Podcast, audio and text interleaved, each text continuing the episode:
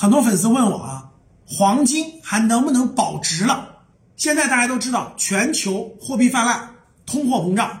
那以前呢，在很长的历史时时段，黄金都是可以保值的，对吧？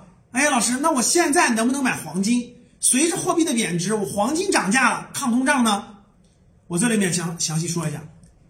第一个就是呃，七十年代美元和黄金脱钩以前，黄金是可以保值的。历史上很多很多年，几千年，黄金都是可以保值的。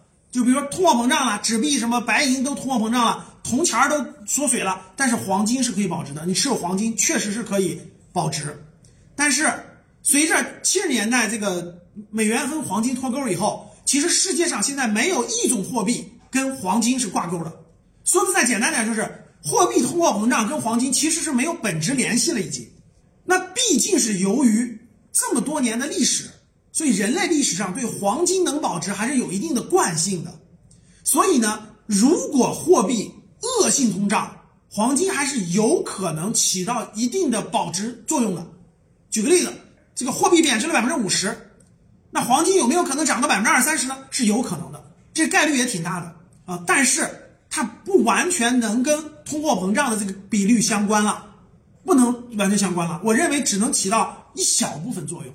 所以，第二点就是黄金不能完全起到抗通胀的作用。那很多人，所以黄金可以少量配置。比如说，你说我我买点纸黄金呀，对吧？家里可以配点黄金，可以少量配置，但是不要多配置，多配置了没有太大的意义。第三点，那那老师，我们特别好奇一点哈。那黄货币到底有没有锚呢？就像过去它锚定的是黄金，你有多少黄金才能印多少货币？那现在没有锚定了，对吧？那货币是不是印多少就是多少呢？不是，现在设这个全世界的资金的锚其实转向了，不是黄金了。你们知道是什么吗？世界的货币的锚定已经转向了能源，支撑人类发展的不可或缺的东西就是能源。这就是为什么全球能源都在涨，为什么这个月印尼的煤炭不出口了？为什么欧洲的能源在涨？为什么美国能源在涨？为什么中国的煤炭在涨？为什么全球能源都在涨？